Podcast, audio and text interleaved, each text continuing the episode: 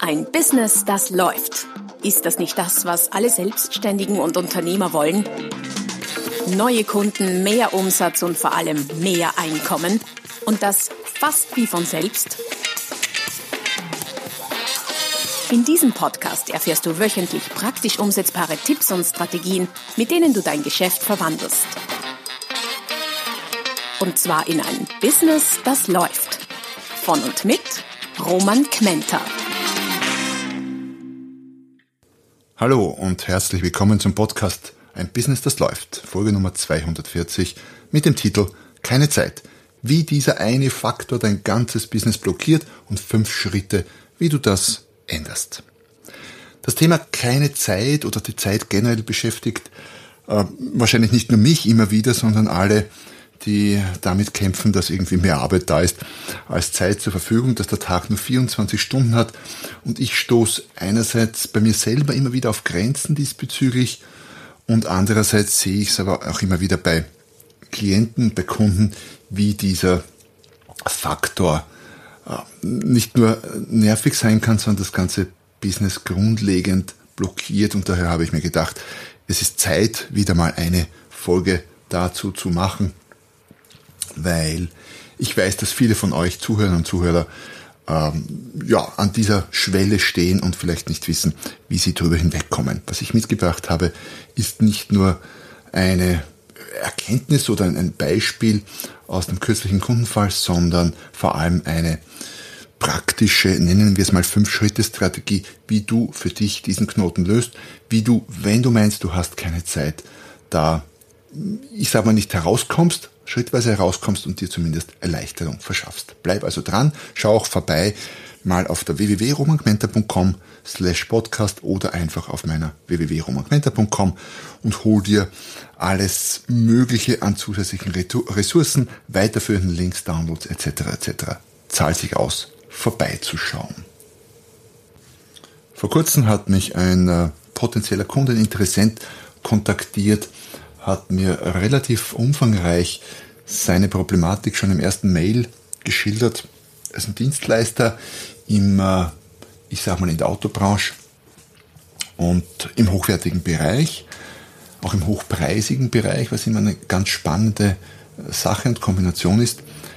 Und äh, wir sind dann so verblieben, dass wir uns telefonisch hören. Ich glaube, wir haben dann ein Zoom-Gespräch gemacht und er hat mir folgende Situation geschildert. Er legt die Latte bei seiner Dienstleistung sehr, sehr hochqualitativ, ist sehr anspruchsvoll, auch im Sinne seiner Kunden. Und die Dienstleistung würde ich durchaus als sehr hochpreisig bezeichnen, also ein sehr nischiger Markt auch, arbeitet viel, arbeitet quasi fast rund um die Uhr. Seine Freundin hilft ihm noch mit, aber es reicht trotzdem nicht, um auf einen vernünftigen Umsatz, auf ein vernünftiges Einkommen zu kommen. Und ich habe mich selber dabei ertappt, wie ich das immer mache, wenn ich mir so etwas anhöre, dass ich nebenbei schon zu denken beginne, okay, wo ist denn, wo ist denn der Hebel, wo, wo könnte ich diesem potenziellen Kunden helfen, wo könnte man hier ansetzen, was ist quasi zu tun.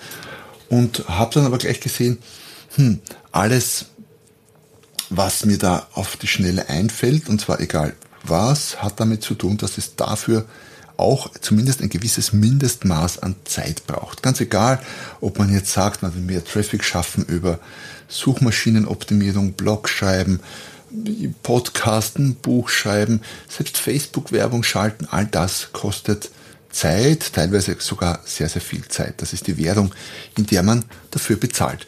Und wenn dieser potenzielle Kunde eines nicht hatte, ähm, ein paar andere Sachen vielleicht auch, aber eines nicht hatte, dann war es Zeit. Das heißt, es war irgendwie ein, ähm, ja, eine Pattsituation, äh, die mich dazu gebracht hat, mal darüber nachzudenken, wie kann ich denn so jemandem helfen?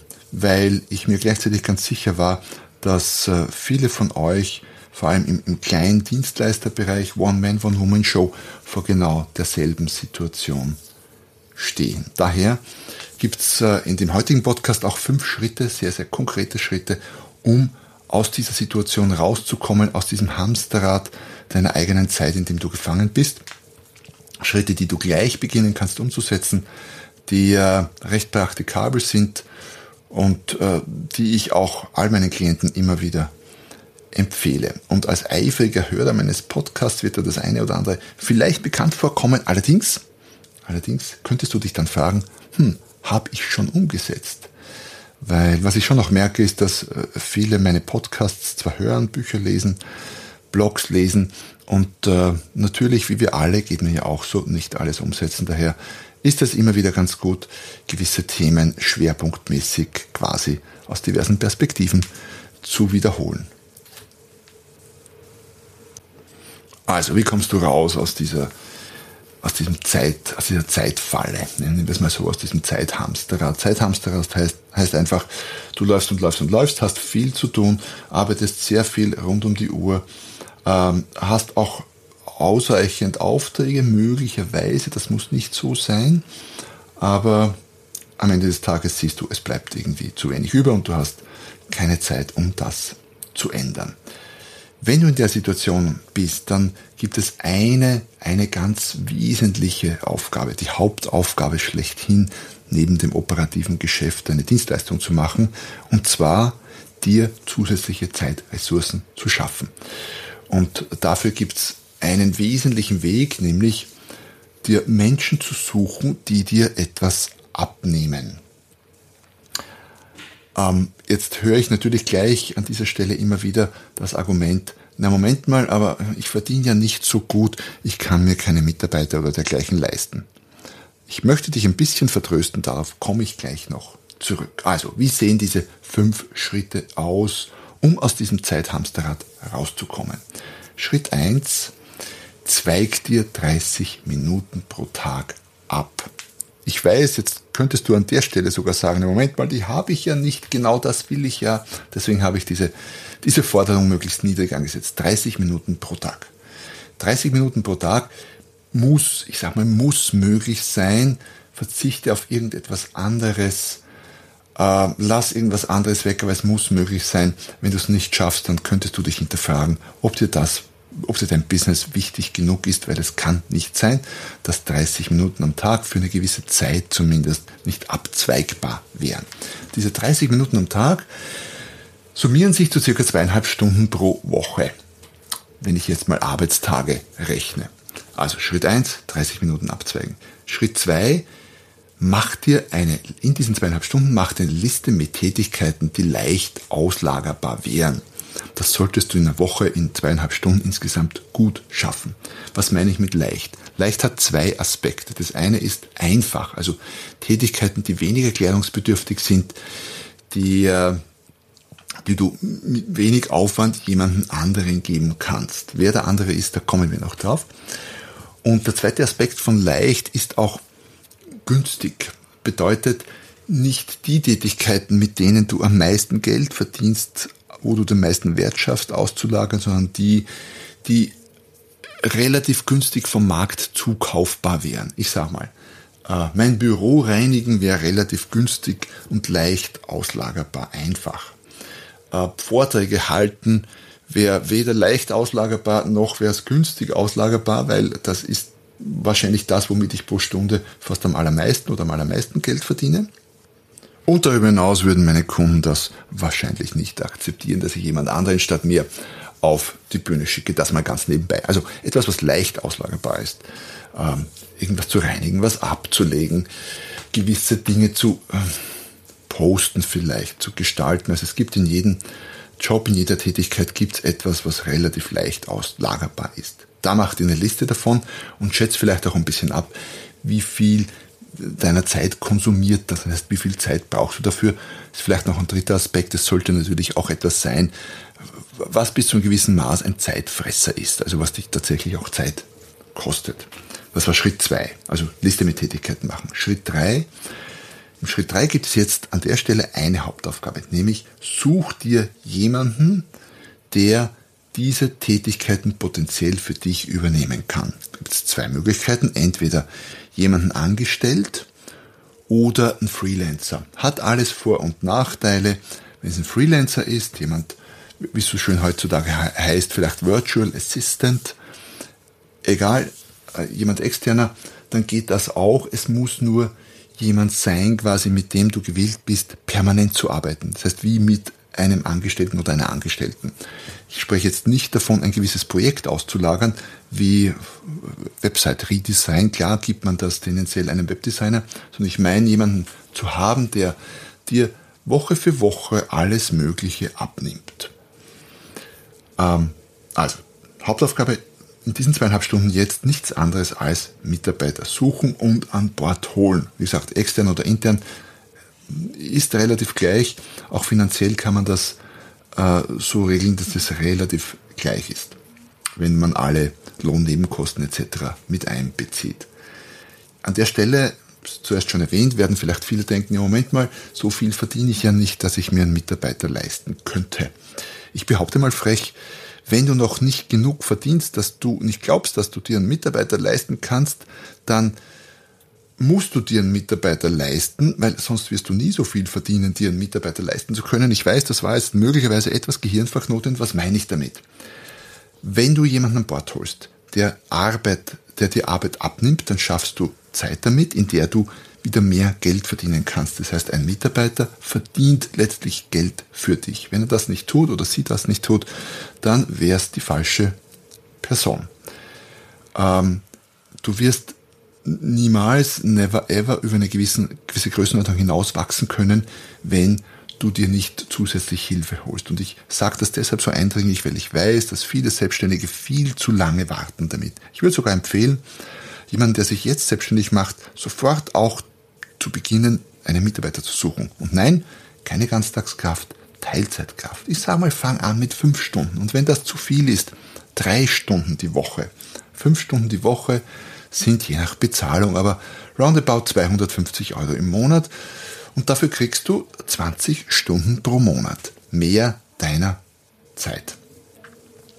Wenn man die 250 Euro pro Monat wieder runterbricht, dann sprechen wir von 10 Euro pro Arbeitstag. Das ist machbar. Und wenn es eine anspruchsvolle Tätigkeit ist und es kostet etwas mehr, 300 Euro oder vielleicht 350 Euro, dann ist es immer noch erschwinglich. 10, 15 Euro pro Tag, das ist machbar.